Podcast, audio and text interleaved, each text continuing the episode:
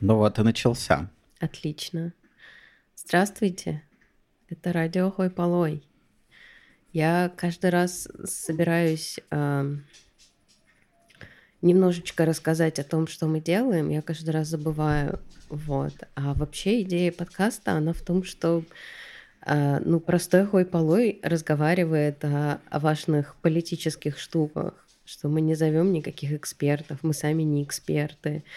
А, идея в том, что политика, она для всех, но ее постоянно выталкивают в, в какую-то область для особенных людей, для образованных людей, для людей, которые знают, о чем говорят. И это так, я думаю, не работает, потому что она для всех, и мы все ее, ну, как бы переживаем каждый день. Вся наша реальность, она построена из а, многоэтажных политик, и мы можем ее критиковать, и, потому что мы, мы ее живем. вот. Да, мы живем в результатах всего этого. Да, и, и ну вот своим скромным примером я пытаюсь показать, что вообще мы все можем об этом разговаривать. Это нас всех касается, мы не только можем об этом разговаривать, мы можем приходить к каким-то выводам и реализовывать их, и менять реальность, и и это, возможно, единственное, что нам поможет а, в, в этом сложном мире.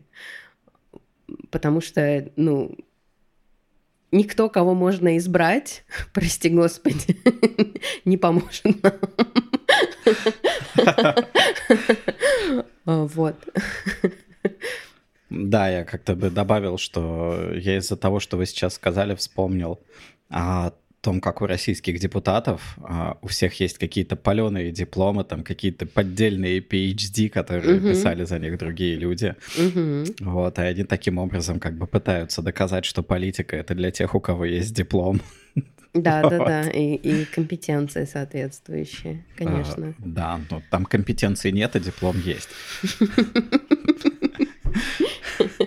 Похоже, да, похожая ситуация. Вот, так что для того, чтобы разговаривать о политике, компетенции не надо. Достаточно да. наблюдать и говорить.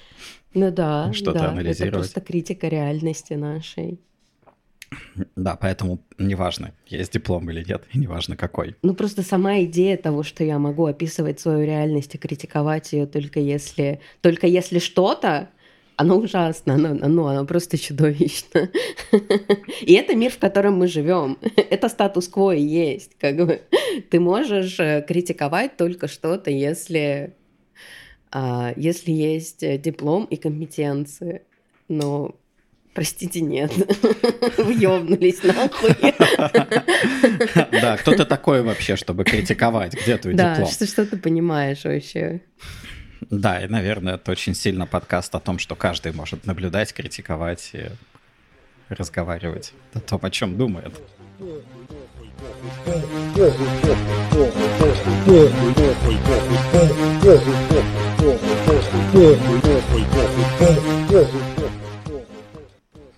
Да, сегодняшний выпуск у нас про а, капиталистический реализм, Угу. Или он еще называется некрокапитализм. То есть это бранч некрокапитализма. Угу, Скорее, угу. какая-то ветка, которая описывает то, почему мы никогда ничего не поменяем. Угу. Или почему мы когда-нибудь что-нибудь поменяем, может быть, но для этого нам надо очень сильно отстрадаться, и у наших правнуков, возможно, будет жилье. Или удовлетворены какие-то базовые потребности. Ага. Вот, а пока мы должны страдать, кормить царей, там, ну, терпеть всю эту хуйню. Делать карьеру, да, строить. Делать карьеру, типа строить что-то для кого-то другого, э, воевать в войнах. И откладывать 30% себе на старость, да, еще. А, на похороны себе откладывать 30%, потому что, дай-то бог, на них этих 30% хватит размечталась, Да вот, и почему мне вообще, как ко мне пришла идея поговорить об этом, а, я пересматривал трилогию Звездных войн, а до этого Дюну. Это как бы такие истории на самом деле про будущее. И вот они достаточно интересные. яркие, замечательные. Я такой э, пересматривал их и, и как-то начал задумываться, а какого хуя через много тысячелетий все так плохо. Все, все еще хуже. Ну, не, все, все так же на самом деле, просто ага, все так же. Ага. Там в Звездных войнах, например, есть этот несчастный Татуин, где легализовано рабство, и всем угу, похуй. Угу, Никто угу. вообще не пытается ничего с этим сделать. А, в Дюне человечество дошло до какой-то вот точки, в которой уже не надо особо работать, можно просто наконец-то уже расслабиться, да? Uh-huh, uh-huh. То есть, да какой-то хороший момент случился, да. все-таки он там был. Но он был недолгий, потому что Потому что слишком сильно расслабились, и вот проходит еще какие-то какое-то время, и все, мы вот в космосе, но с баронами, какими-то, блядь, королями. Императоры, да. Да, с, с императором, с какими-то обычно вот этими экономическими терками между огромными группами за власть. Все это выглядит абсолютно отвратительно. Ну и туда же, к примеру, относится э, вселенная Вархаммера. Угу. То есть, ну, какую фантастическую вселенную не бери, а мы сейчас пропустим всяких эльфов, но там тоже самое. Да, да. Ладно, не будем их пропускать. Почему нет? Властелин колец. Все очень хуево.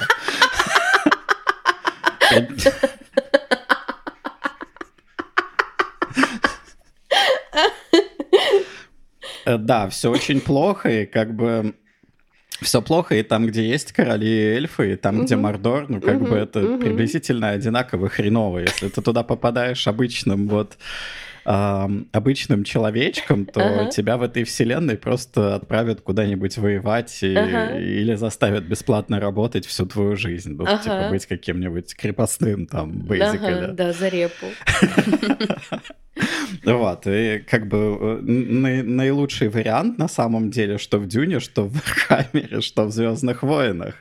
А что во «Властелине колец» это родиться с каким-то стартовым капиталом большим для того, чтобы можно было нормально время проводить. Ага. Вот.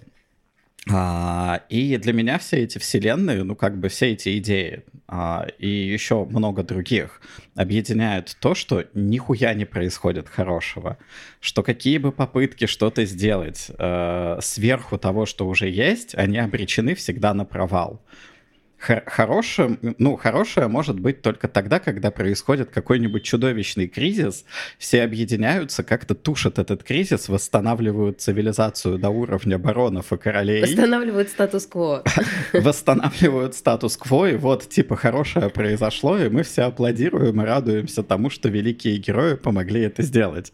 Ага. Но при этом какого-то движения вперед нет. То есть да. ничего не меняется. То да. есть мы э, как бы ценим и защищаем наблюдаем во всех этих историях то, что у нас уже есть или было когда-то. Да, да. Вот. И дальше, ну, типа, какую историю не бери. Вот вы, например, знаете какую-нибудь историю? Я потом докину просто еще одну а, ретроспективную утопию из реальности, которая со всем этим очень неплохо соответствует, которую я тоже недавно встретил и Знаю ли я историю, которая по-другому заканчивается? Да, хотя, хотя бы одну историю, которая заканчивается по-другому, в которой что-то изменяется, в которой, я не знаю, люди собираются, и они делают что-нибудь классное, радуются этому, и, и все хорошо. Слушайте, к сожалению, мне ничего не приходит в голову. Возможно, я знаю эту историю. Возможно, я знаю, но нет, нет, ничего не приходит в голову.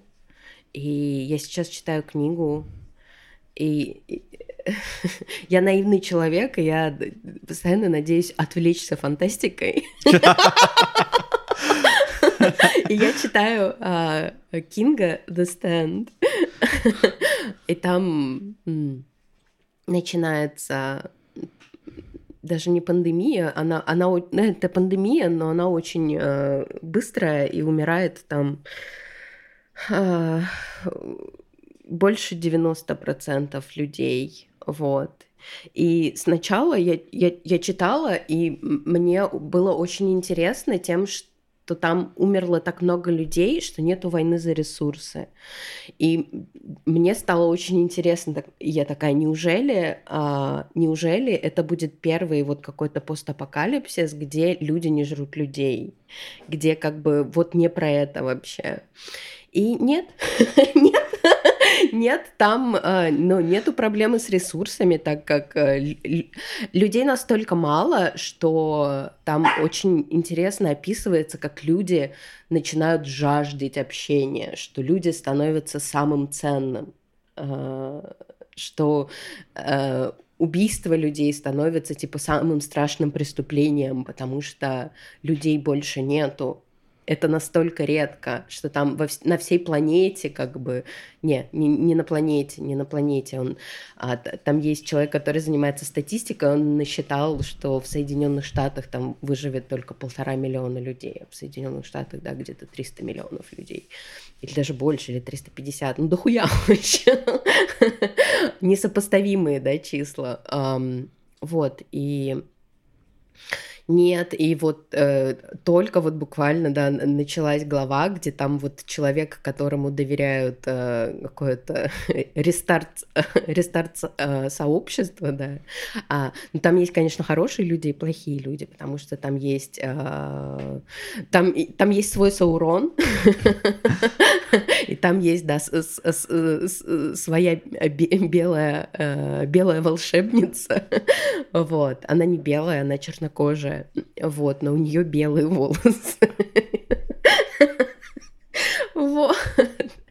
И э, этот человек, вот он только начал задумываться, и это я читаю, и это каждый раз это прямо нож в мое сердце. Вот там написано, как он начинает э, э в, в своем блокноте записывать слова типа власть, сообщество, законы. И он такой, господи, нам нужна будет тюрьма. Если нам нужна будет тюрьма, то нам, наверное, нужен будет палач. И я такая, господи, блядь, боже мой! Почему, почему, почему ты начинаешь думать эту сторону? Зачем? При том, что это герой... Ну, там у каждого героя очень сложная судьба. Но там есть герои, которые, ну, такого из, например, из middle класса, у них была не очень сложная жизнь. У этого, у этого героя была сложная жизнь. И я всегда удивляюсь, почему люди, ну, со сложной жизнью, у них как будто меньше всего критики, у них должно быть больше всего критики, да, вот власти, законов, тюрьмы, вот этих вот каких-то санных порядков. И у них всегда меньше, по крайней мере, в литературе, да, а, и они всегда, ну, первые, первые в очереди воспроизв... ну, воспроизводить вот это вот неработающее сообщество, да, вот эту вот неработающую систему, и я вот сейчас э, наблюдаю, как в моей книги это начинает разворачиваться, это, ну, это прям супер болезненно. Потому что книга супер большая, она там на 1400 страниц. Там первые 300 страниц вообще ничего не происходило. Я на 800 тысяч страниц. И там еще особо ничего не произошло. Поэтому как бы, ну, вложенных сил, то есть я уже чувствую, что там так, э, там так как бы густо прописаны жизни каждого героя, героев так много, и им так посвящено очень много времени, их детству, их чувствам, что вот, вот, вот это вот начинается, и это, ну, это прям боль. Ну и в итоге все закончится тем, что вы все-таки статус-кво-то изменить не смогли. Я не знаю. Мы вернемся к, к тому, чем закончится The Я бы сказал, что так, как правило, все заканчивается, потому что если брать эм, почти, почти любой ну, известный мне вот этот литературный нарратив, который просто типа сюжет, например, угу. а, он там со времен древних греков до сих пор заканчивается тем, что, ну, как бы статус-кво — это такая штука, которую ты поменять как бы не пытайся. Потому что если ты даже знаешь что-то там наперед, да, что с тобой что-то случится, то ты все равно не можешь этого изменить. То есть статус-кво — это такая фаталистичная вещь, за изменения которой герои, как правило, наказываются. То есть А, причем иногда наказываются герои, которые изменили, а иногда наказываются герои, которые уже живут в измененном мире, но он изменен настолько хреново по сравнению со статус-кво, который был, ага. что наказаны теперь просто все. Подождите, это, это как метафора, да, россиянам такая. Ну, возможно, но Советскому Союзу. Э, да, ну вот это одна из э, старых ходовых именно э, вещей. Это критика Советского Союза через литературу, да. А, ну и далеко там вообще не надо никуда идти. У, каждого в шкафчике Орвелл стоит с его 1984. Ну и в чем основная идея? Вот люди такие собрались, там какую-то революцию, значит, провели. Угу. После того, как они провели революцию, они просто э, опустились в такое говно, которого еще вообще никогда никто не видывал. И для каждого отдельного индивидуального человека, который, ну, как бы при капитализме, он хотя бы Хотя бы у него было 10 сортов печенья а, Орео. Хотя бы было 10 сортов печенья Орео. Орвел, печенье Орвел. Вот, но еще как бы в день можно было есть побольше всего, а теперь нужно есть только рационы, которые тебе выписывает какой-нибудь партийный чел. Там, типа, да, да, да. А, и читать только то, что написано там на пачке кофе Победа с, uh-huh, с обратной стороны. Вот, это именно, э, ну, типа, такая очень классическая история, да, о том, что ты ничего, ну, что люди ничего не могут поменять. Потому что все изменения, они всегда к худшему. Да, потому что все изменения всегда к худшему, и потому что статус-кво — это лучшее, до чего мы дошли. И тогда, когда мы до него уже дошли, вот мы в нем оказались. А не надо вот не надо лодку раскачивать вообще, потому что раскачаешь лодку, пизда всему. И эта же история есть э, вот, вот этот вот, блин, ну в куче фильмов, просто в куче фильмов. Одна угу. и та же история. Угу. О угу. том, что кто-то где-то раскачал статус-кво, и вот как это закончилось. Да, для меня вот в большинстве фильмов э, даже мне не столько кидается в глаза, а, что там сохраняется статус-кво, сколько что там нету никакой критики, что там нету никакой критики людей, да, почему. Там, во-первых, никогда нету никакой ценности труда. Вообще, в принципе, как... что вы не начнете читать, что вы не включите, труд не ценится в принципе. Люди работают, за это не то, что не надо платить, за это не надо говорить спасибо. Это просто человек рождается, чтобы работать, и это как бы такая аксиома, это даже не надо доказывать никому. Все таки конечно, конечно. Э, самый э, для меня яркий и честный вариант — это Вархаммер, где есть прямо специальные вот эти вот планеты труда, где человек живет где-то лет 30 от силы и сразу рождается за какой-то станок. Вот, работает целыми семьями там вот в этих вот ужасных мануфактурах, делая танки. Вот. Ну, мне кажется, причем, что, ну, это как бы описывается как некая антиутопия, что, ну, вот хотели хорошо сделать, на самом деле. Опять история та же самая. Хотели сделать хорошо, получилось как всегда. А, и чем мне вообще интересны антиутопии, это тем, что они мало чем отличаются от реальности. Это То так. есть абсолю- абсолютно все воображение, которое существует в антиутопии, а, оно ну, может быть, чуть-чуть гиперболизированное, но то, что есть прямо сейчас. Да, да, да. Как там, я не знаю, например, можно всегда сказать, что Орвел предсказал все наше настоящее, потому что мы находимся приблизительно в таких условиях, где за нами постоянно наблюдают. Угу. А, и где твой телефон, ну, рассказывает целой куче разных корпораций, включая какой-нибудь ФСБ, о том, где ты находишься что ты делаешь, что ты говоришь. Вот. И... Ну, я к тому, что э, воображение и идея антиутопии, она позаимствована из реального мира, из того самого статуса кво, который mm-hmm. антиутопия, как правило, пытается защитить через то, чтобы гиперболизировать существующее и сказать, что ну вот, вы попробовали сделать хорошо, Вот вам, вот что у вас получилось. Блин, это супер подлая штука на самом деле. Я так ненавижу, когда как-то из-под тяжка пытаются доказать, что на самом деле все, что люди хотят делать, это убивать других людей. Вы не знали? Вы такие наивные.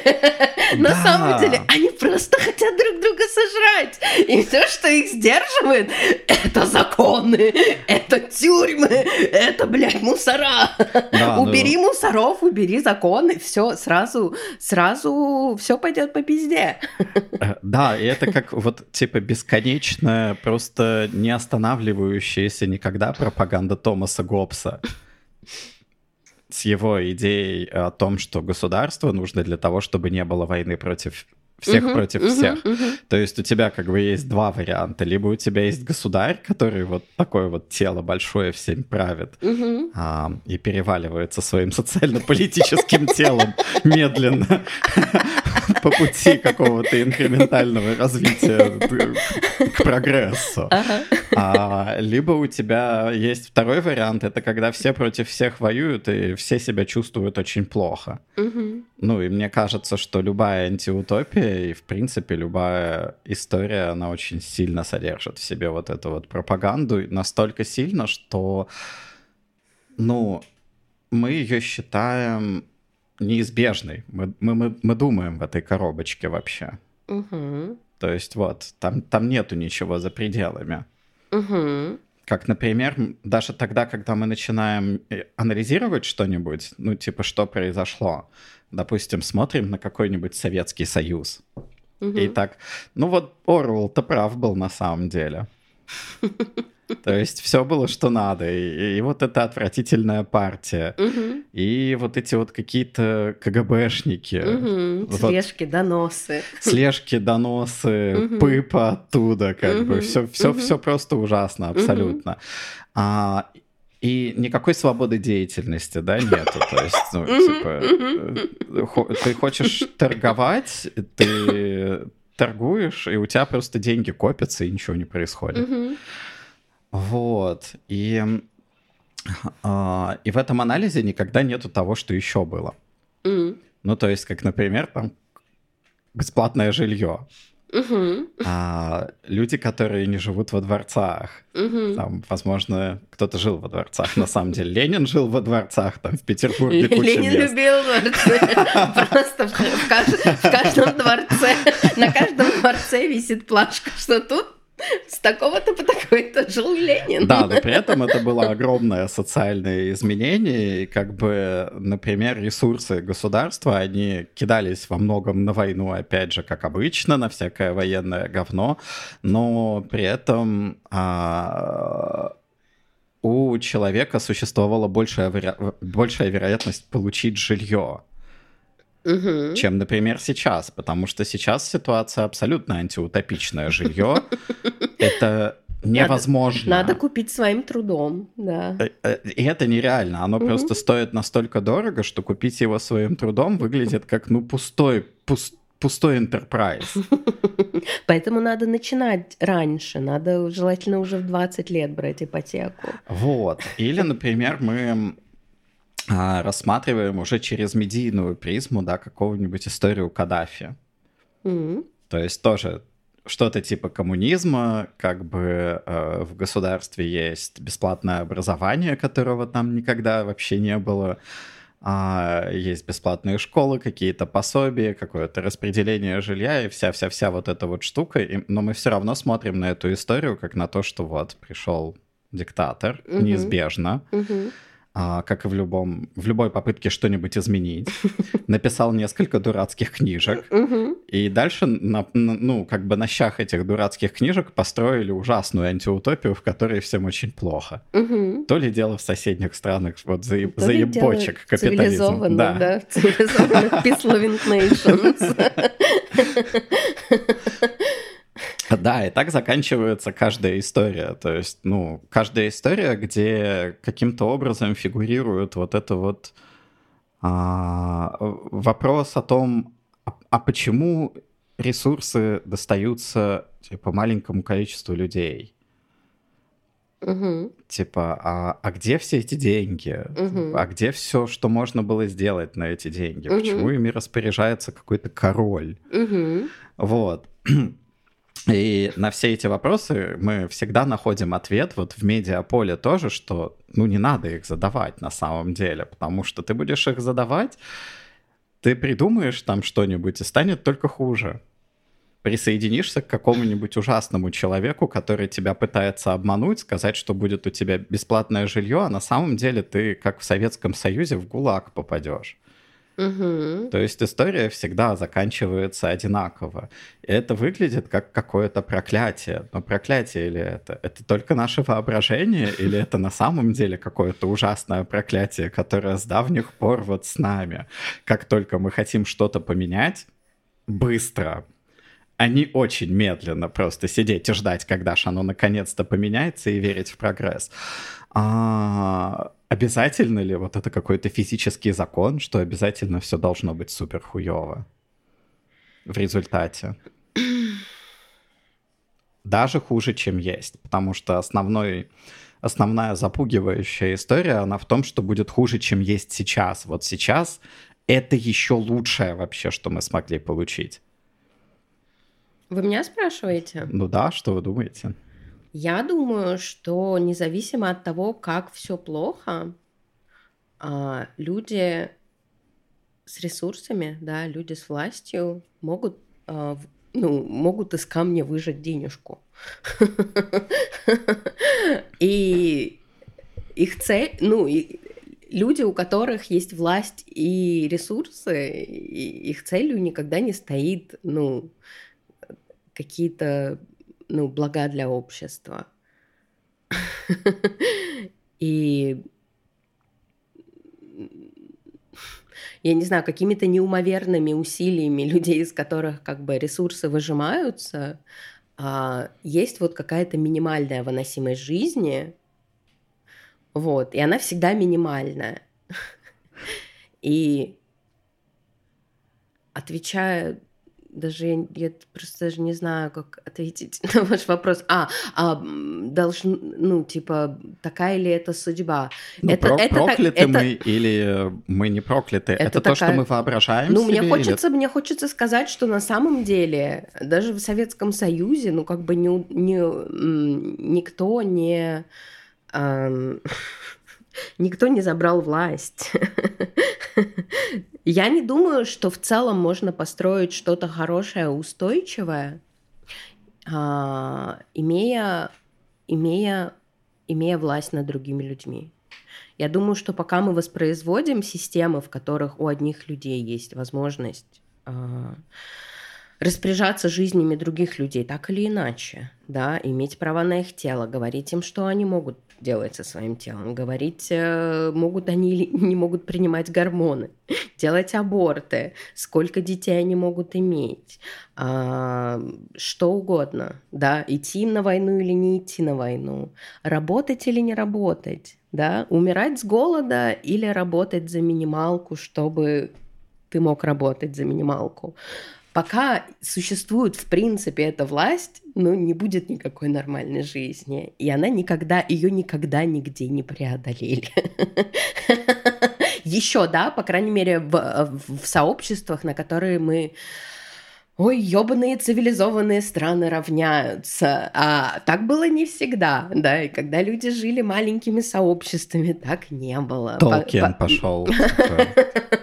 И до сих пор, да, есть, э, есть, э, ну, как бы на планете маленькие сообщества, которые не живут этими идеями, живут совсем другими идеями, но мы на них не равняемся.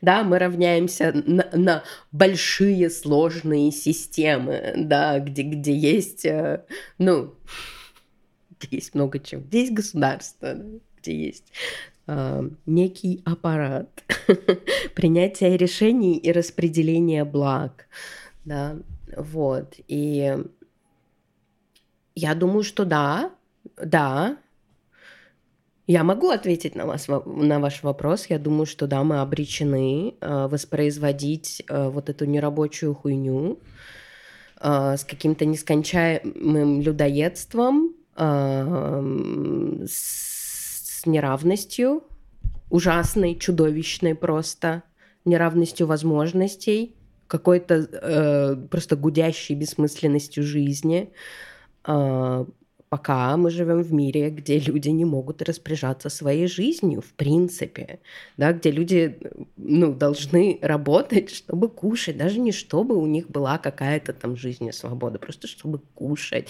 Сама идея того, что тебе надо работать, чтобы есть, время идет, а я все сильнее не могу ее как бы объять своим разумом. Это просто не укладывается в голове, что ты рождаешься и иди нахуй, просто сдохни.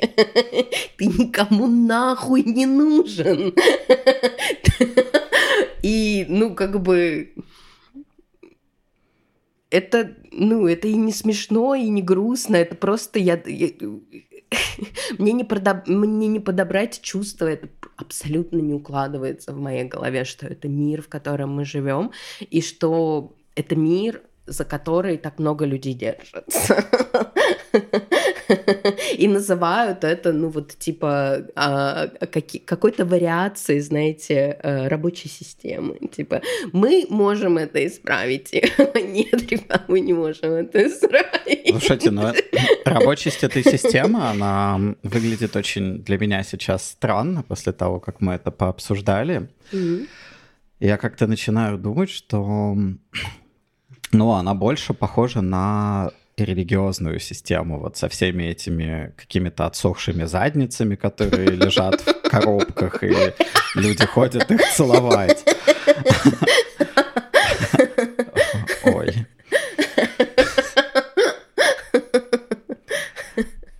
Вот, и, и, и, и в ней есть что-то вот такое вот очень незаметное, незаметное, а, ну, для меня интересно, как, например, э, разница о том, насколько истины там высказывания Гоббса по сравнению с какими-то высказываниями Ньютона. Mm-hmm. Ну, Гоббс не эмпирический вообще. То есть это просто чел, который такой сидел где-то у себя в замке, писал книжку, там советовал какому-то королю, как ему правильно а, убивать своих э, подданных. Mm-hmm.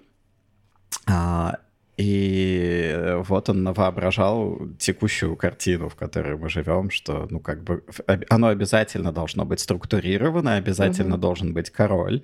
Угу. Но мы же имеем сейчас президентов тоже, это тоже kinda король. Угу. То есть угу. в, в этом случае очень мало чего меняется. Это король на время. Угу. И сама идея, это просто, что король должен быть, угу. а, но там, не знаю, какой-нибудь нейрон за первые четыре года хорошо, мол- молодцом был и что-то полезное сделал, да, у него еще в голове были неплохие идеи, чтобы пользоваться этой властью. Четыре года прошло, все пошло по пизде, значит, король должен быть на четыре года, то есть логика примерно такая во всей этой системе. Вот, и она выглядит ужасно неэмпирической, с другой стороны, настолько, настолько ну, засосавший нас в себя, что мы очень сильно верим, что это все так, что что, ну, как бы, если мы сделаем короля выборным, то все будет хорошо, если люди будут честно там принимать какое-то свое решение о том, выборный король или нет, то тоже все будет хорошо. И при этом каждый раз, когда эта система факапит, она факапит постоянно. Uh-huh, а, uh-huh мы начинаем обращать внимание не на ее системообразующие штуки, не на ту философию, которая под ней стоит. Вообще, not gonna happen, да, что мы будем на это рассматривать. Мы начинаем обращать внимание на то, как хорошо занавеска где-то висит, то есть, типа, в избирательной кабине. Mm-hmm. Вот. И э, на пути к тому, чтобы критически попробовать анализировать эту систему, всегда лежит вот этот вот специ- специфический культурный блок. Не иди. Не, ну, не делай этого, потому что посмотри, как бы, что стало там, не знаю, с, с человеком и с, с главным героем Оруэлла. Там, что стало еще с какими-то другими людьми, которые начали задавать слишком много вопросов. Все плохо. Не задавайте вопросов. Что стало с советскими гражданами, которых всех поместили в один большой гулаг? Угу. И все это как одна такая длинная, большая медиа-история, которая постоянно повторяется и реплицируется во многих произведениях, там, типа культуры и искусства, а, которые мы воспринимаем и смотрим на то, что, ну, типа, как вот этот старый Эдипов миф, да, про Эдипа, который такой, типа, а, я не буду убивать своего папашу и жениться на своей матери, поэтому mm-hmm. я пойду вот по другой дорожке. Mm-hmm. И он по другой дорожке идет, но его помните, что происходит, именно то, что ему предсказали. И, в общем, любое изменение, например, вот вы критикуете систему, которая сейчас есть, и называете ее нерабочей. Но как только вы приходите к идее, что можно сделать что-то рабочее по-другому, все, вы типа пытаетесь свернуть вот на эту дорожку и снова придете к тому, что построите какое-то говно. Ну, сначала будут концентрационные лагеря, да, и, э, и Беломор-канал, которые будут строить политические заключенные, да. да. А потом мы все равно придем к капитализму. Да, а потом, потому что у нас даже есть отличный пример того, как это происходит. Мы просто сейчас все сидим и ждем, когда к капитализму уже придет Северная Корея. Непонятно, что им для этого потребуется. Кажется, просто подождать немножко но при этом э, почему она придет к капитализму? Она уже давно там. Угу, угу. Она не выходила оттуда. Она не выходила оттуда точно так же, как, ну, из этого состояния не выходила Россия. Угу. Вот, и мы, по сути, типа, ничего особенно не меняли. Мы mm-hmm. не меняли именно вот эти вот основополагающие штуки, которые, например, говорят нам о том, что может быть один человек с большим количеством ресурсов, и этот один человек, он умнее, чем все остальные люди, он знает, что нужно тем людям, которых он никогда в своей жизни не видел. А, и вот каким-то образом вот этот царь-философ, да, он может принять решение о том, что сейчас вот тем вот людям, которые находятся на иерархической пирамиде где-то на самом дне, что им сейчас нужно, почему, что полезного можно сегодня для них сделать. А, война, разрушение или какие еще опции существуют? Возможно, повысим им налоги для того, чтобы купить больше танков. Не-не-не-не-не-не, надо, запрещать, э, запретить гендер, трансгендерный переход и смену гендерного маркера. Нормально, можно можно запретить это. То есть, опять же, мы имеем дело с людьми, которые а, находятся на какой-то условной э, иерархии достаточно высоко. И эта иерархия — это та иерархия, в которую мы верим. И мы верим, что просто она сейчас чуть-чуть закарабчена в России. Но вдруг, ну, типа, есть же места, где она работает, это всегда да. как бы аргумент. Есть же Германия, и да, все туда да. хотят уехать. А, конечно, есть места, где она работает, но вот в России она закарабчена, но мы все равно, что, что нам надо сделать для того, чтобы все было хорошо? Нам надо выкинуть оттуда Валентину Матвиенко и добавить туда кого-нибудь другого вместо нее. Угу. Более светлого человека. Ну да, да, да, мы говорили уже об этом. И да. при этом угу, сделать это угу. теми же методами, которыми угу, она оказалась угу. там. Да, да, туда надо просто, ну, туда надо пос посадить а, молодую темнокожую женщину или трансгендерную женщину. Туда надо посадить людей, которые, э, ну, вообще, надо вот во все вот эти вот... Э, органы, которые занимаются а, распределением ресурсов и решением тому, как людям надо жить жизнь, надо посадить всякие угнетаемые группы, да и тогда станет да. заебок. Да, да, да. И тогда сразу вот как бы выходцы из этих групп, из этих группировок они, они, они как вот люди, прохававшие жизнь, да, как бы с а, большой ложкой с самого дна, они, они будут знать, что нужно. Ну, это же та И самая... это настоящая демократия. Это та самая идея, которую реализовали в Советском Союзе, и мы получили Беломор-канал. Вот, и да, вопросов э, о том, что, например, у этой системы, может быть, хотя бы можно было бы начать с того, чтобы ее укатать целиком. Угу.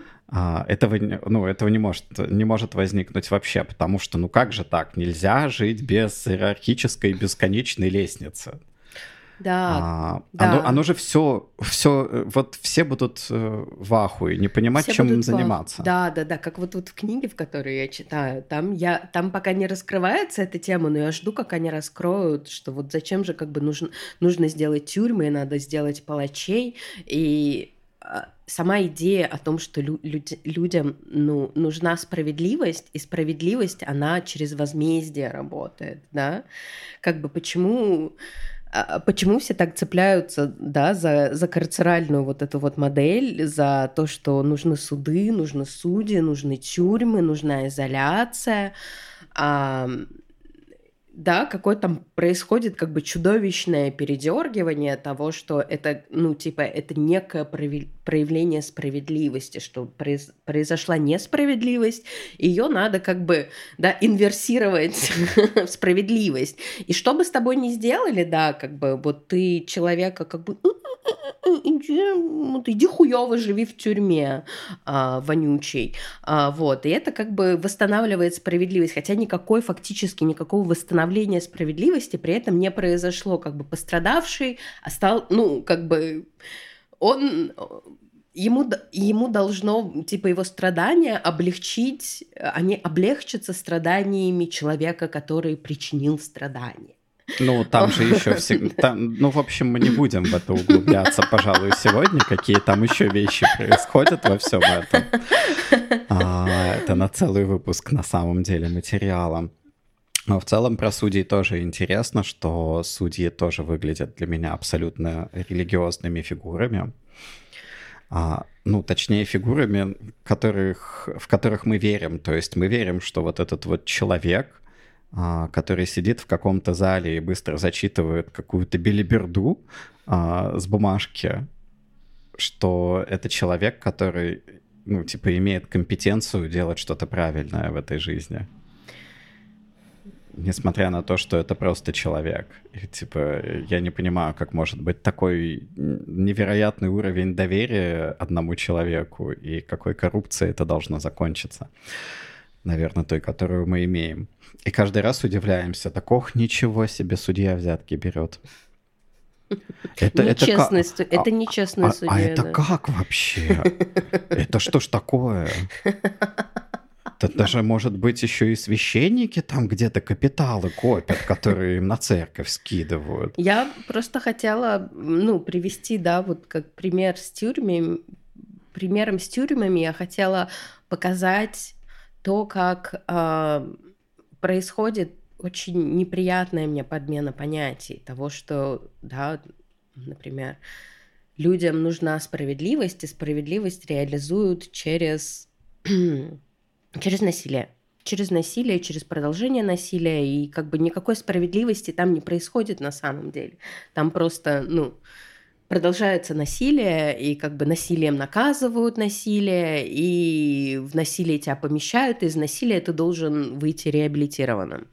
Вот. И как также с системой, в которой мы живем, да, нам там говорят, ну вот вы же хотите, чтобы чтобы были дороги, чтобы были школы, вы хотите, чтобы была медицина, вы хотите, чтобы было 10 сортов печенья Орео, да, как бы что вам для этого нужно? Нужны мусора. Это в первую очередь, потому что иначе... Нужны мусора, да, нужны законы, нужны президенты, нужны выборы. Без этой хуйни мы мы животные. Президенты, мы... кстати, справлялись с этой хуйней без выборов, бывало. Ладно. Назывались короли до сих пор. Вот, и как бы ну, да, есть потребности, которые, ну, надо удовлетворять, но системы, которые вокруг этих потребностей строятся, они потребности не удовлетворяют.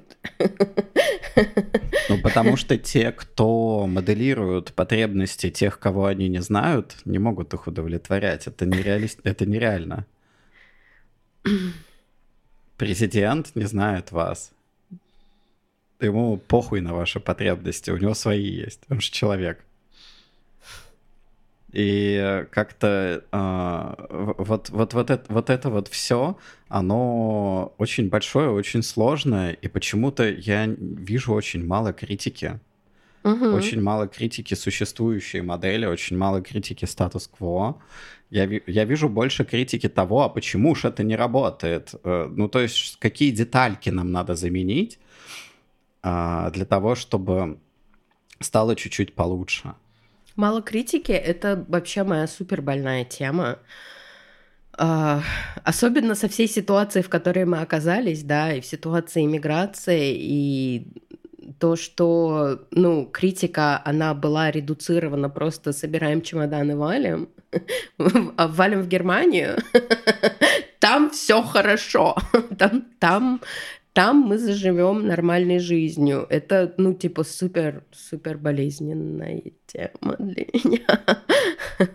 Что, ну, просто критика, критики не... Я, знаете, я думаю, что критики нету, потому что для этого надо иметь надежду.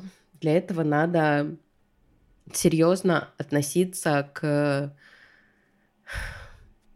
к возможности что-то изменить.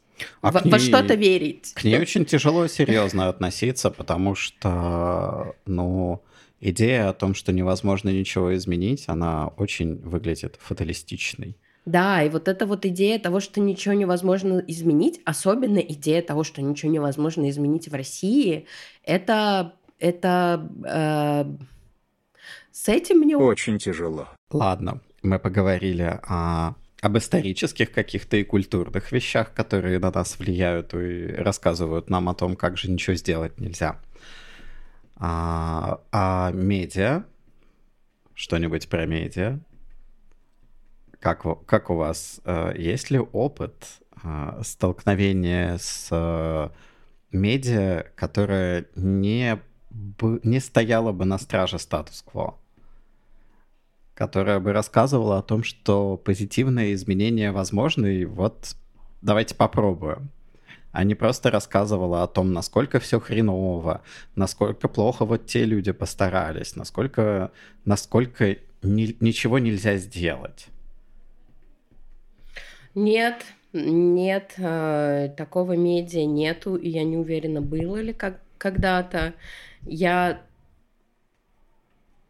я это, это, это очень печальная тема.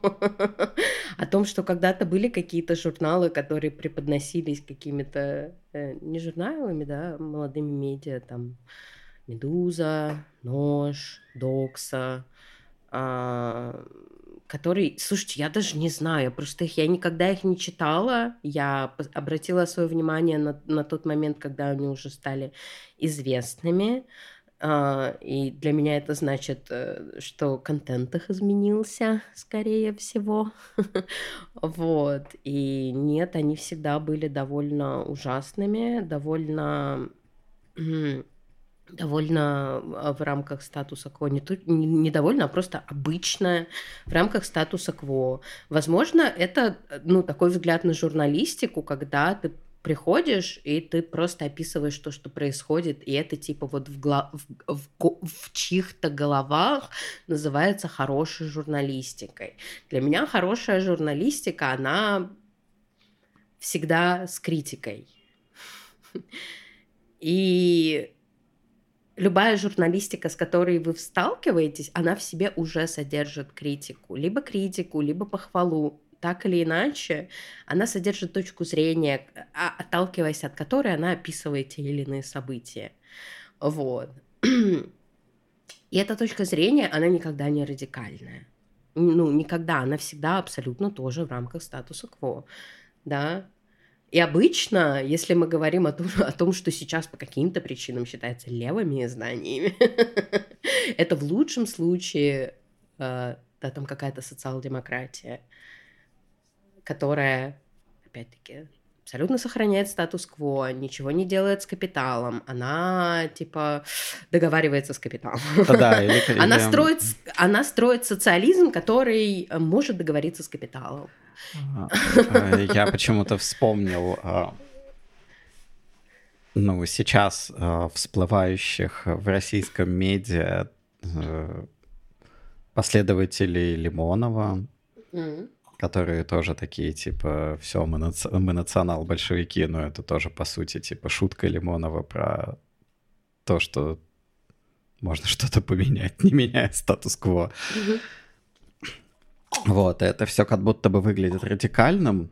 Ну, в основном сейчас, вот, типа, то, что я, то, что я как-то вижу в российском медиаполе, это возникновение какого-то националистического фашизоидного движения очередного, а, которое тоже как бы не собирается ничего, ничего менять, кроме пыпы, вот, но поменять как бы пыпу и э, завоевать все нахуй. Ну, то есть вот какие-то такие идеи, они выглядят как будто бы радикальными, и они собирают много лайков, но при этом они тоже в основном о том, что статус-кво никуда не меняется. То есть пусть там кто-нибудь может быть ли, э, называть себя левым, кто-то может называть себя суперправым, кто-то может топить за царя, а, по сути, ничего вот из, а, из этих условно предложений или каких-то программ, они не меняют ровным счетом ничего в системе. Они просто перенабивают иерархию какими-то другими людьми, если повезет.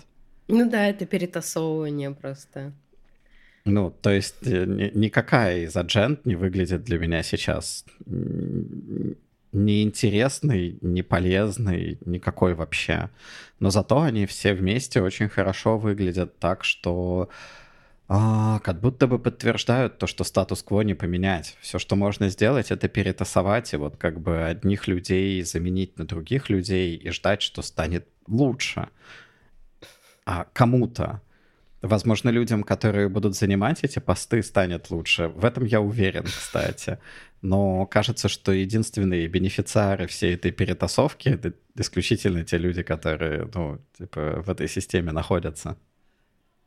Угу. Вот. А, это было про медиаполе, в котором никаких положительных историй тоже нет. И все, все тоже везде достаточно фаталистично. То есть ничего-то мы не поменяем. А что насчет семейных историй? Есть ли у вас какие-нибудь э, семейные истории о том, что ничего нельзя поменять, или наоборот, что можно поменять? Что вообще, какой опыт у вас с, с, иде, с идеей о каком-то более глубоком системном анализе или или, или, я не знаю, о том, что люди могут объединиться и что-то по-настоящему изменить для себя?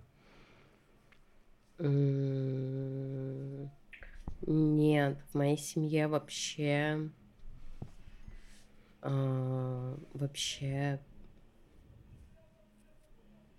вообще такого не было. Вообще даже каких-то даже разговоров на кухне о политике не было.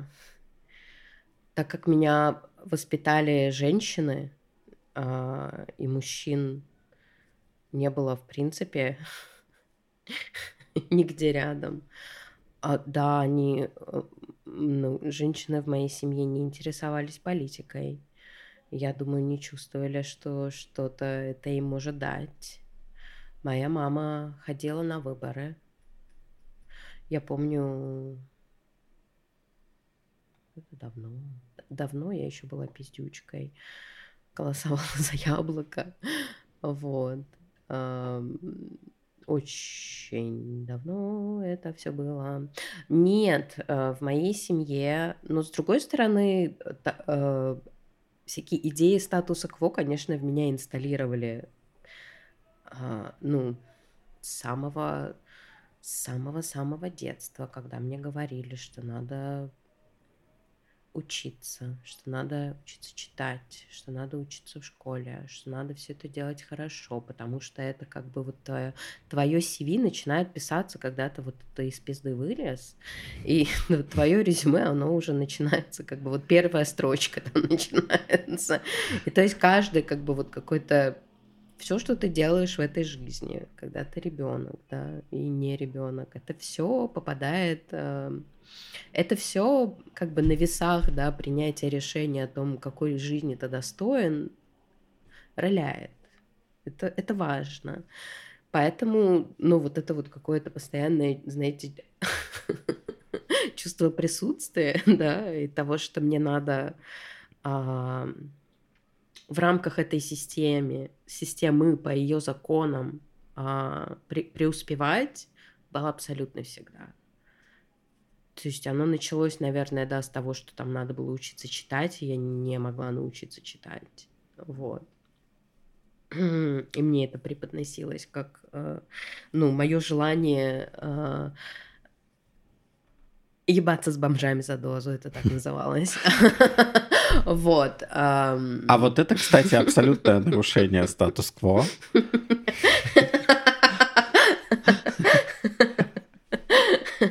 Вот что будет происходить с каждым. Ага, вот, э, да, так что в моей семье, несмотря на то, что никто не говорил о том, как можно поменять мир или как что-то вообще, как, как, как, как, как быть актором, да, в каких-то социальных процессах, мне, ну, вот этот какой-то очень важный, да, конформизм, его закладывают сразу.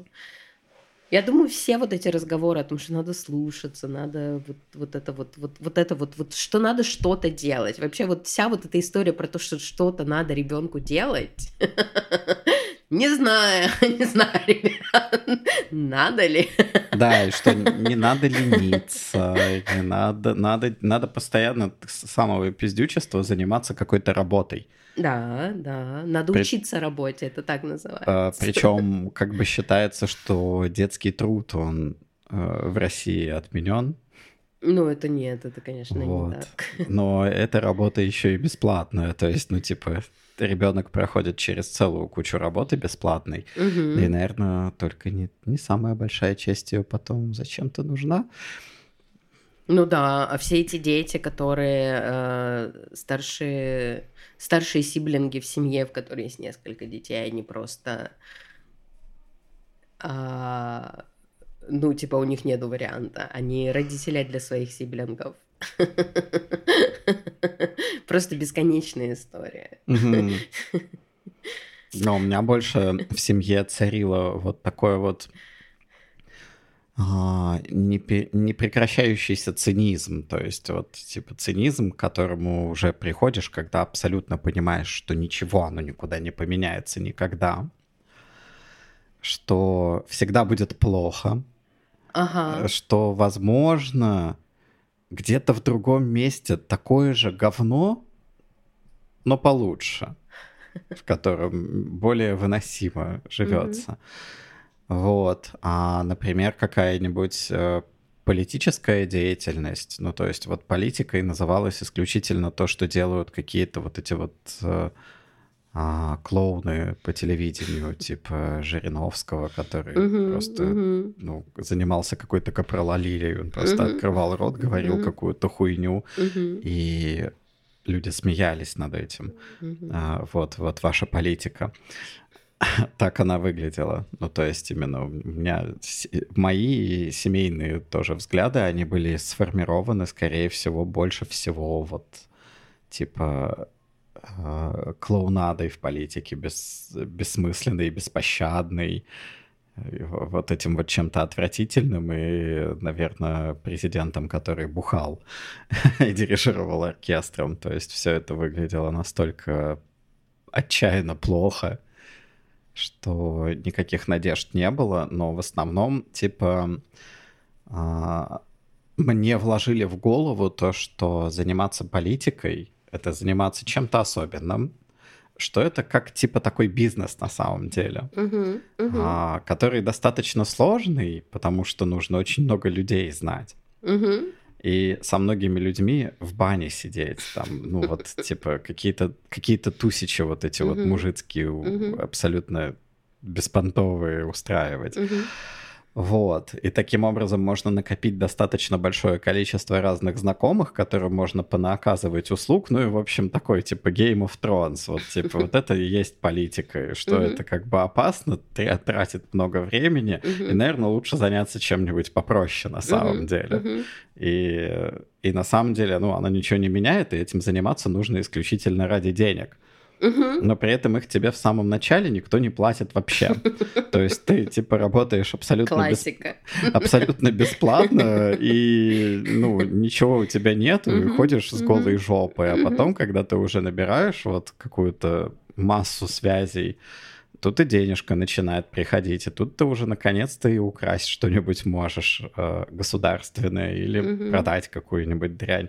Вот такая вот у меня была в семье от, история отношения к э, политике. Вообще, вот вы об этом рассказали, я подумала, что на самом деле моя история более сложная, потому что мой дедушка, который не был вообще частью нашей семьи, он, мы редко его видели, потому что они с бабушкой там расстались, когда моя мама еще была ребенком. Но мы по всяким праздникам его видели, и он любил говорить про политику. Он любил а, он любил всякие очень странные вещи. Он любил напиться и обсудить, что было бы, если бы Германия победила во Второй мировой войне. Вот. И, возможно, нам всем было бы лучше. А он читал знаю. Филиппа Дика, да, про, на эту тему? Он очень любил фантастику. Скорее У него была всего, огромная да. коллекция фантастики, да. Вот. И при этом мой дедушка был очень неприятным человеком и очень мизогинным. И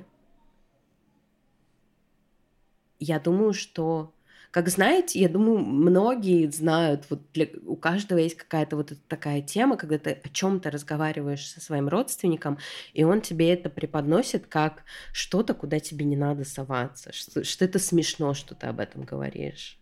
Вот, и я думаю, что когда я с, с ним пыталась поучаствовать в, в разговорах про политику, потому что как, когда мы еще общались, это тогда это были, блядь, я не знаю, какие же это года были? Тогда еще только образовалась а, вот партия, а, вот это вот, блядь, с медведем. Единая Россия. Единая Россия, да, ее тогда только образовали. Из Союза правых сил, по-моему, она Ее только образовали, и были как раз выборы, а, и вот я помню, вся семья сидела и обсуждали, кто как голосовал. Дедушка рассказывал, что он голосовал за коммунистов, а моя тетя рассказывала, что она голосовала за, за Единую Россию. Вот. И я как-то начала об этом разговаривать с дедушкой, и он мне дал понять, что это даже смешно, что я об этом говорить, что это, ну, типа, э, это и мило, и забавно, и одновременно, ну, как бы немножко стыдно, что я пытаюсь об этом поговорить. И я думаю, что вот этого вот вот это вот какой-то и, прям, и, и микроагрессии вот этих вот, и, и, и прямой вот это вот просто грубости какой-то, да, было очень много в моем детстве, и я для себя политику отмела, ну, туда, где это вот что-то для старых и пыльных людей, которые пытаются мне рассказать, что я пустое место. И у меня в эту категорию очень много чего упало в детстве. У меня туда упала, например, вся классическая литература. Я не читала ее там до какого-то до до зрелого возраста, потому что мне казалось, что ну, это, ну, это про пыльных людей, которые, которые, ну, это, ну, вот, типа, это, это мануалы, которые тебе рассказывают о том, ну, как, как ты ничто. Ага. Это, вот. это, кстати, правда. Ладно. Вот, и я думаю, что, да, с политикой очень э, похожая история у меня была. Угу. Ну, то есть там даже не было истории ни о том, что что-то можно поменять, что-то нельзя поменять, э, никаких вот это, никакой а, перспективы именно изменения его возможности. Нет, не, не, вообще никакого, ни, никакой идеи того, что ты часть общества, вообще мне никак э, в детстве в, да, вот за мой период какого-то общения с родственниками мне никто не транслировал. Только вот ты сам за себя. Ну, абсолютный индивидуализм такой. Ты все сам делаешь, и потом, если ты хорошо постарался, то ты получишь от этого какой-то профит, и если не постарался, то ты нахуй пойдешь.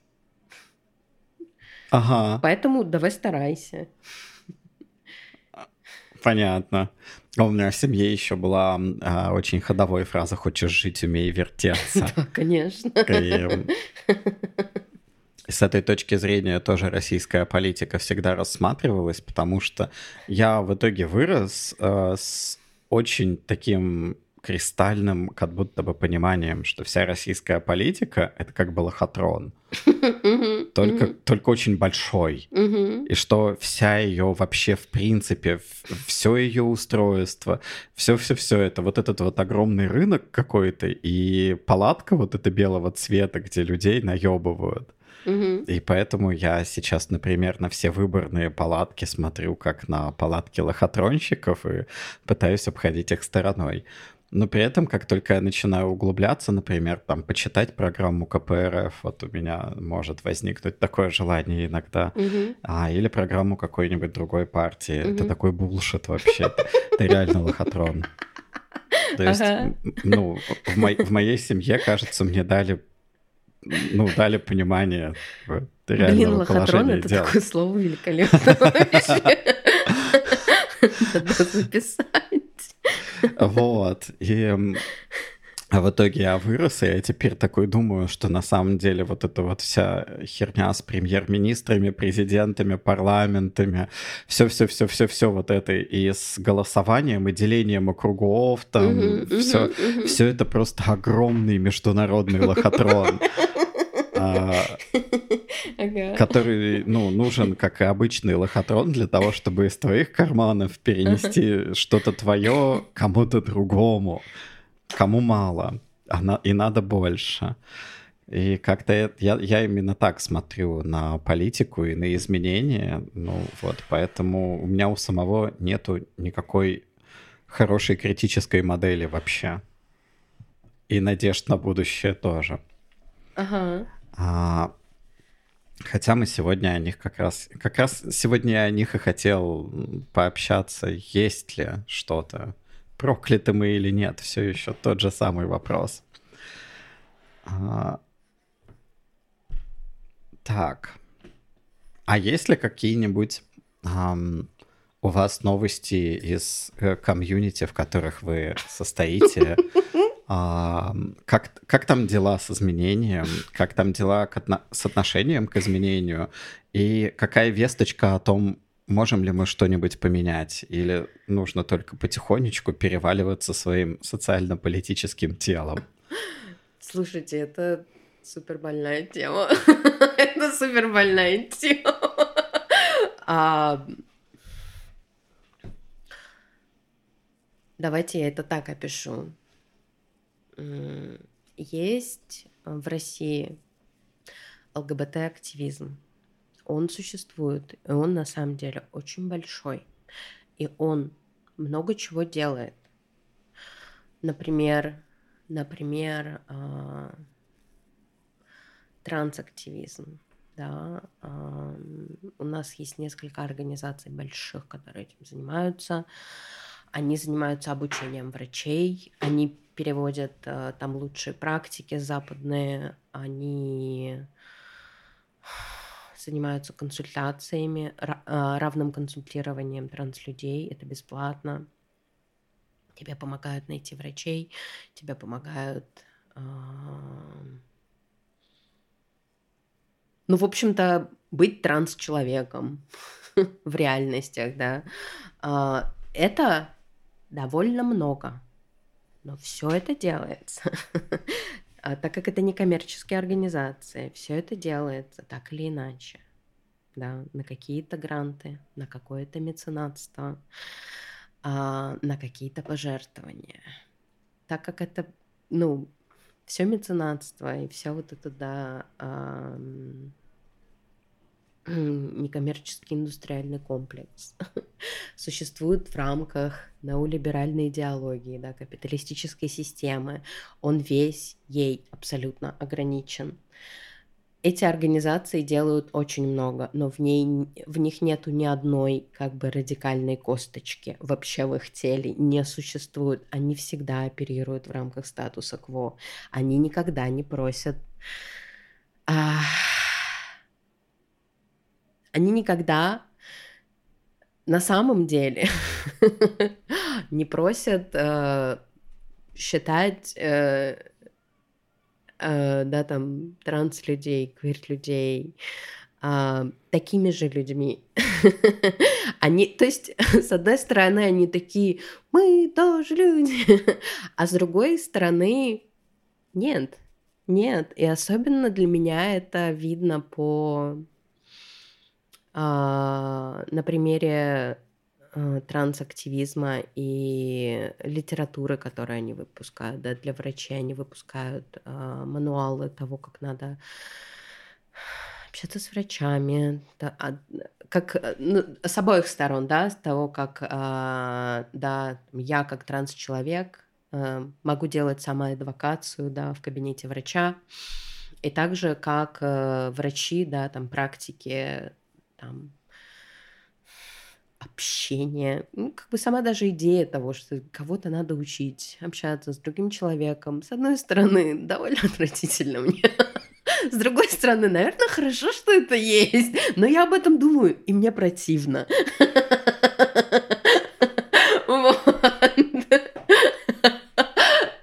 Это как что-то корпоративно унизительное. Есть довольно крупные корпорации, на которых ты можешь на кого-нибудь, например, наорать, типа на подчиненного, а тот пожалуется в HR, и тогда тебе, как абьюзеру, будет назначен какой-нибудь курс а, унизительный курс, э, например, контроля гнева, угу. который как бы тебе ну, не нужен, потому что ты его не хочешь. Но он будет тебе назначен в качестве наказания за то, какой ты неправильный э, человек. Отвратительно в этих мануалах то, что они пишутся на самом деле, опираясь, во-первых, на законодательство, во-вторых, на МКБ.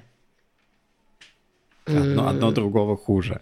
Да, да. И то есть, как бы вот мы говорим, да, о трансактивизме, и мы уже должны учитывать, что он абсолютно ограничен идеями, да, которые отражены в наших законах и в МКБ, которые типа наши медицинские законы.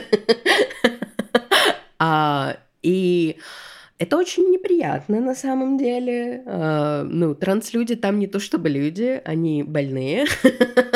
Так или иначе, а, а, как бы ты можешь работать по МКБ, можешь работать по МКБ, которые там еще на него все никак не перейдут уже 100 тысяч лет, ты можешь работать по ДСМ, и это все равно, как бы, знаете, очень далеко от каких-то идей trans liberation и эм, радикальной автономности и эм, прав человека и уважения, и безусловного уважения. Вот просто, вот очень далеко, очень далеко. Вот. И с одной стороны, да, окей, вот есть эти мануалы, и они, скажем, они нужны не напрямую для транслюдей. Транслюди, они как бы себя мыслят вне рамок этих мануалов. Как бы, как бы. На самом деле, тут есть над чем поспорить, потому что мы живем в мире сформулированным этими мануалами. Мануалы отражают реальность, в которой мы уже живем. Думаем ли мы себя за рамками этой реальности? Да, с одной стороны, думаем, да, определенно. А, а с другой стороны, не знаю, на самом деле не знаю. Вот, и есть мануалы, а есть, эм, да, как бы реальное общение, да, есть, вот, например, я состою э, в, в, в, в чате для транс-людей в Турции, русскоговорящих транс-людей в Турции. И э, там есть э, очень много, там как бы тебя, в него нельзя просто зайти, в него надо попроситься, а потом рассказать, почему ты хочешь, а потом тебе пришлют э, правила нахождения в чате, и ты должен сказать, что ты их э, понял и принял. вот, и потом ты заходишь в чат. И в чате абсолютно можно обсирать Россию, Турцию, э, писать про цивилизованные страны, но чего нельзя делать в чате, так это говорить про DIY-терапию. Э, что я имею в виду под DIY-терапией? Это когда ты начинаешь трансгендерный переход, да, когда ты начинаешь э, принимать гормоны без участия врача. И кто-то, наверное, не знает. Но так э, трансгендерный переход существовал большую часть, Вообще, а, если а, трансистория определенно существует, да, и большую часть этого времени оно именно так и существовало. Это нормально. Это, это нормально. это абсолютно нормально. Если мы отталкиваемся от того, что мы все имеем права на свое тело, и мы также имеем право распоряжаться своим телом, э, да, э, распоряжаться своим телом с последствиями, которые, да, там будут э, не непредвиденными, нежелательными, еще какими-то, да, что-то со знаком минус. Я не имею в виду трансгендерный переход со знаком минус, но как бы почему туда приписывают врачей, потому что а... О, боже мой, не во всех Господи, я даже не знаю, зачем я об этом рассказываю. ну, окей, мы сюда пришли. Мы уже здесь находимся. Надо сдавать анализы. Насчет того, что надо или не надо. Ну, это рекомендация.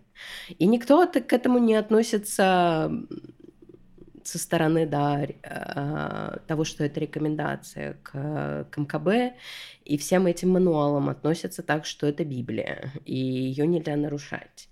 А, так вот, проблем, проблемы трансактивизма, да, на примере проблем трансактивизма, он абсолютно существует в рамках статуса КВО. Люди абсолютно гейткипят знания. Ты не можешь рассказывать о дозах, которые ты принимаешь. Ого. То есть ты можешь, но вообще как бы могут попросить остановиться. В целом а, вот какой-то нормальный обмен знаниями, а, вот, вот помощь, да, вот такая вот помощь, она, она прописана и она ограничена. Она не существует, ну, то есть в этом месте там нету свободы. Там это очень странное место. Вот, и это очень, ну, тяжело одновременно и быть, ну, нуждаться в, этих, в этих организациях, радоваться тому, что они есть, э, признавать как бы их заслуги и одновременно видеть, что они не то, что не делают достаточно, они делают плохо. Это очень тяжело и больно, и выдерживать это сложно. Это сложно. Но при этом и никакой, а, ни о каком изменении тоже не идет речь. Речь идет о мягкой адаптации к, там, к статусу кво речь идет, всегда там речь идет об э, экрементальных изменениях, да, того, что вот типа вот это не очень справедливо, над этим законом надо поработать, вот, вот с этим надо, вот, вот тут вот надо написать до депутата, вот тут вот надо э, на Change.org создать, создать петицию, вот тут вот надо опять-таки написать депутату, вот тут надо а... написать обращение президенту, и ну... А инкрементальные изменения — это те самые, которые могут быть перечеркнуты одним долбоебом у власти да, за да, одну конечно. минуту. Ну, как бы... Поэтому я не понимаю, почему почему люди, которые считают себя левыми, как-то вообще держатся за идею выборов, когда можно, ну, может прийти некто к власти, переписать Конституцию, наштамповать законов, которые запрещают тебя нахуй.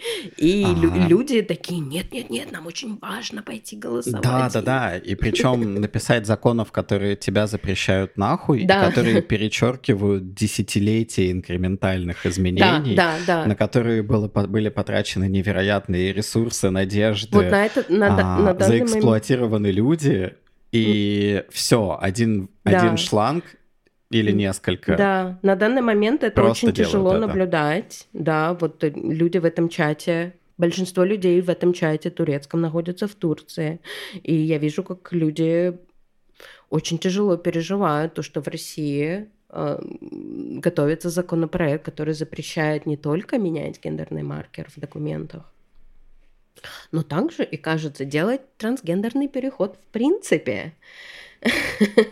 И это, это очень новая новость. То, что кто-то может попытаться запретить трансгендерный переход, это, ну, я с этим живу пока вот неделю, и, и я несколько месяцев жила с тем, что хотят запретить, э, хотят и думаю запретят, да, менять гендерный маркер в документах и э, очень тяжело видеть, что это делает с людьми. Люди это переживают очень тяжело. Чтобы поменять гендерный маркер, тебе надо вернуться в Россию, тебе надо успеть пройти медкомиссию. Это, это, ну, это фантастические усилия. И, и то, что там происходит в России, да, вот с транстемой, это неебическая боль. 26 мая ЛГБТ-центр «Выход», описывая готовящиеся поправки, на вопрос, что делать трансгендерным людям, ответил, как можно скорее озаботиться прохождением медицинской комиссии и сменой документов. О, я, кстати, слышал про медкомиссии, и я сделал для себя вывод, что медкомиссия — это что-то вроде собрания каких-то а, ой, мне очень тяжело подобрать слово. Собрание каких-то долбоебов очередных, бессмысленных, а, которые... Трактуют МКБ. А это как бы их работа. То есть, ну, типа, они трактуют священный текст там. Вот, и в соответствии с, с несколькими священными текстами они могут сказать, можно ли тебе поменять э, гендерный маркер в документе. Это выглядит на самом деле чудовищно. Это чудовищно. А почему, это... почему они выбирают, можно или нет? То есть это ну, как просто... бы к этому пришли. Я не очень хорошо знаю нашу российскую, да, трансгендерную историю. Не всегда можно было поменять а, раньше докум... ну, гендерный маркер в документах можно было поменять только после нижней операции. И это отменили там когда-то, в каких-то там двухтысячных годах отменили, и стало можно менять толь, ну, вот прохождению комиссии, которые там тебе, ну, э, дают диагноз. Medtranny disease. Ну, понятно, то есть сначала надо свою болезнь доказать, ну а потом уже получить в бумажках изменения. Очень сильно, очень сильно болен транссексуализмом, вот, и... и лечению не подвергаешься, поэтому... Да, да, да, и твое лечение это, это Гендерная аффирмативная терапия, да. Блин, ну вот это вот как раз то, что мы э, видим как результат маленьких инкрементальных изменений. Да, и это, и это результат маленьких инкрементальных изменений, и это хороший результат, и за него очень держатся. И на самом деле мне довольно больно. С, с одной стороны, я понимаю, насколько это важно, и насколько это важно в жизнях людей, для которых это важно. Вот, но с другой стороны, люди держатся, за... Это так мало. Это просто... Это так мало. Это даже не, не самый минимум выносимой жизни. Это просто ничто. Это... Это супер-супер плохое положение. И люди очень за него держатся. Да, но при этом даже супер плохое положение может быть очень быстро перечеркнуто, да. и это свойство системы, в которой мы живем, причем где бы вы ни находились, а, все инкрементальные изменения пойдут нахуй достаточно быстро, как только найдется, найдется еще какой-нибудь очередной фашист, который решит обратить на них свое внимание и сделать вид, что это не его личные эм, тараканы в голове, угу. а что это народная воля, еще какая-нибудь бредятина, которую обычно используют для этого. Вот. Эм, но помимо всего этого мы вот имеем этот тотальный государственный контроль, мы имеем попытку тотального корпоративного контроля над собой, тотального контроля на работе, где за тобой следят просто, чтобы а, ты ничего не мог сделал, сделать. И мы, по сути, живем в, в инкрементально достигнутой антиутопии. Что вы об этом думаете? Что, ну, типа, мы со, со старых добрых времен инкрементально, инкрементально, потихонечку социально-политическим своим телом перевалились а, ну, перевалились в антиутопию, которую еще на самом деле не вообразил ни один из авторов. Настолько она ужасна, и при этом мы абсолютно целиком к ней привычны. Это так. То есть она является не чем-то разрывающим, э, разрывающим сознание, когда ты на это, это смотришь, так. как, например, на Hunger Games, которые угу. такие ужасные, угу. ну ничего себе, там какие-то угу. подростки друг друга убивают угу. для того, чтобы развлекать э, людей. Э, богатых вот, людей. богатых людей и бедных, кстати, тоже. В первую очередь. Они там болели за своих подростков. А, ну, мы живем в чем-то намного более чудовищном, чем Hunger Games. Так. Мы живем в чем-то намного более чудовищном, чем урлианские вот, антиутопии. То есть еще не было ни одной антиутопии, которая бы описывала вот это вот состояние, в котором мы живем, и мы к нему привыкли. Вот. И постепенно, инкрементально мы к нему все больше и больше адаптируемся и начинаем его видеть как реальность, которую мы не должны критиковать. Как, ну, типа, как какую-то данность, с которой нужно помедитировать и смириться. Что вы об этом думаете? Ой, вопрос был такой длинный, а вы можете его сократить? Что, о чем думаю? Что вы думаете о том, где мы сейчас находимся и насколько мы не можем это поменять? Или можем это поменять? Я возвращаюсь просто mm-hmm. к первому вопросу, который уже и был. Mm-hmm. Я примерно рассказал о том, что мы зашли в антиутопию, и мы прямо в ней находимся. Mm-hmm. Своими инкрементальными изменениями мы толкаем себя все дальше и дальше в нее, какие mm-hmm. бы они ни были хорошие mm-hmm. или да, плохие. Я поняла. А, и мы просто привыкли к ней. Угу, я поняла, да. Есть ли путь отсюда? Путь отсюда есть, он определенно есть. А, от, от эм, я, я всегда настаиваю на, на маленьком, да, на, на, на маленьком личном авейкининге. И я вижу, как люди, с которым он не произошел, они очень сильно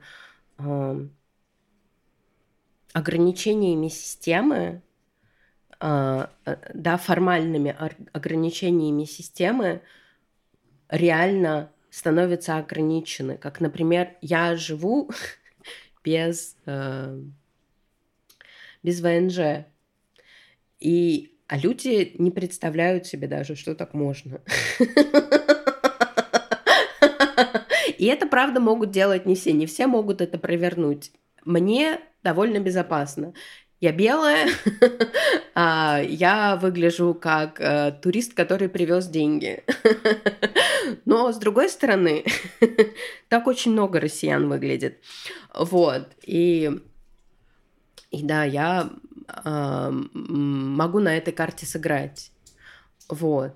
И для того, чтобы, ну, если ты начинаешь думать не в рамках того, что тебе можно в системе, а в рамках... Потому что система очень негуманная. Я не хочу, чтобы кто-то думал о том, что он может, ограничиваясь этими рамками, потому что, ну, как бы, она нас ни во что не ставит. Мы в ней просто, ну, мы фарш. Мы фарш, который должен ходить на работу. Вот, и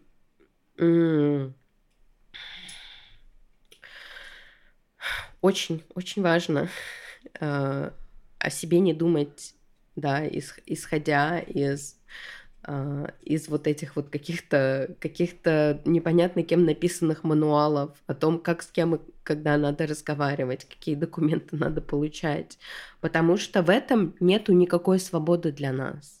Нету никакого документа ебаного вообще, в принципе, не существует, который дает свободу. Его не существует. А, она, она есть только, ну, не только внутри нас. Нет. Нет, э, я не туда веду. Я не говорю, что можно просто медитировать, и твоя жизнь станет хорошей, потому что э, самый пиздатый мир, он внутри твоего воображения.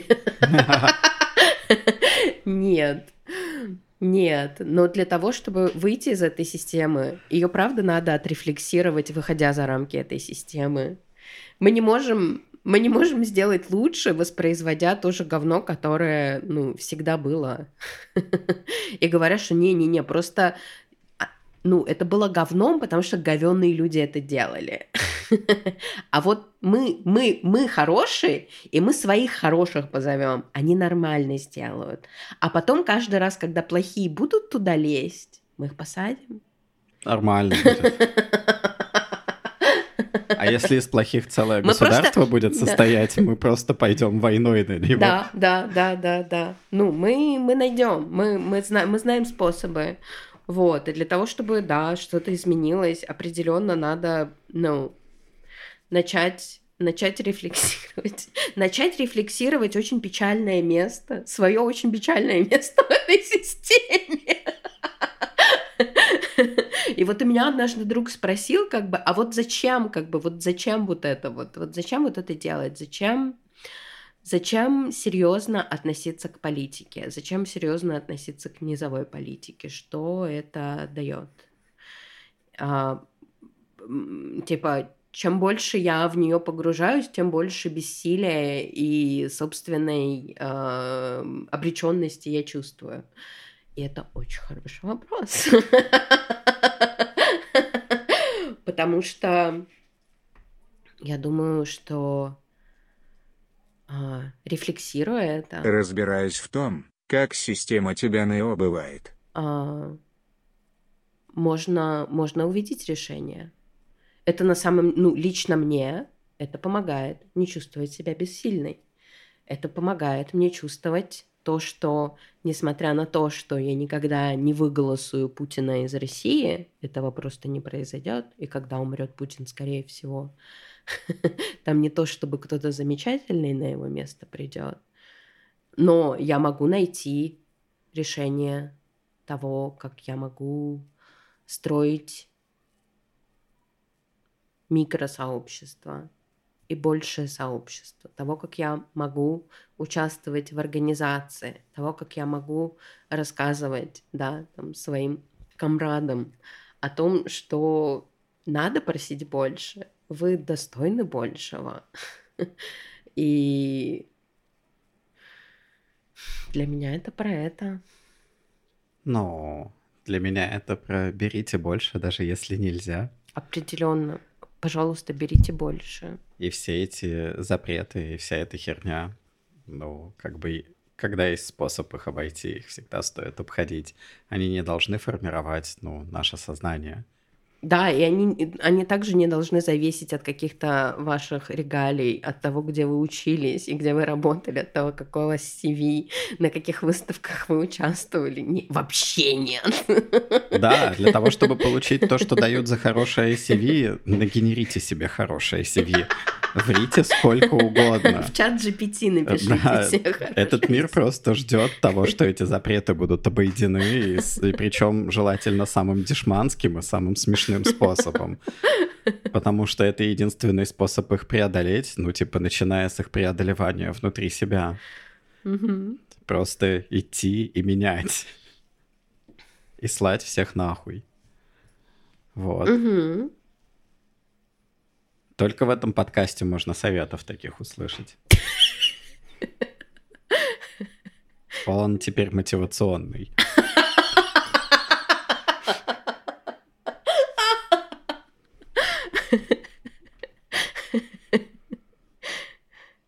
Ну вот, за все это время мы обсудили капиталистический реализм и что можно делать.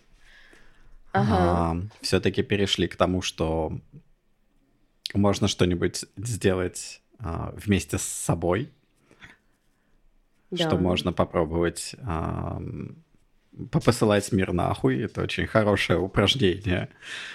вот, попосылать запреты и все вот эти вот регалии и все такое нахуй. И, наверное, это лучшее, с чего можно начать. И я вот прямо после подкаста собираюсь этим плотно заняться.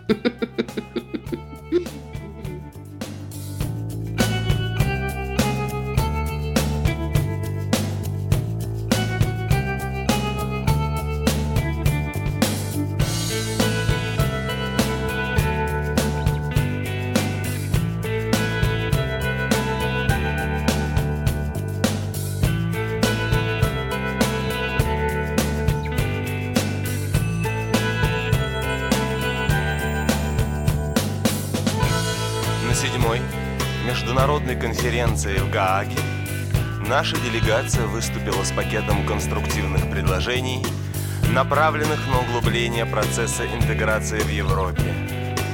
Выступали главы делегаций и члены правительств.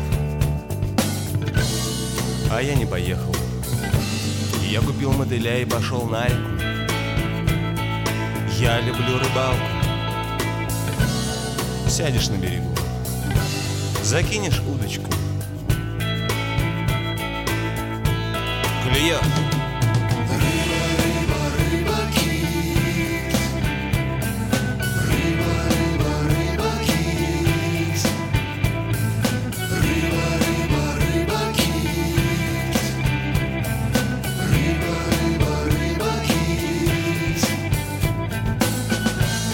На восьмой международной конференции в Праге наша делегация выступила с пакетом конструктивных предложений, направленных на углубление процесса интеграции в Европе. Выступали главы делегаций и члены правительств. А я не поехал. Я купил мотыля и пошел на реку. Я люблю рыбалку. Сядешь на берегу, закинешь удочку. Клюет!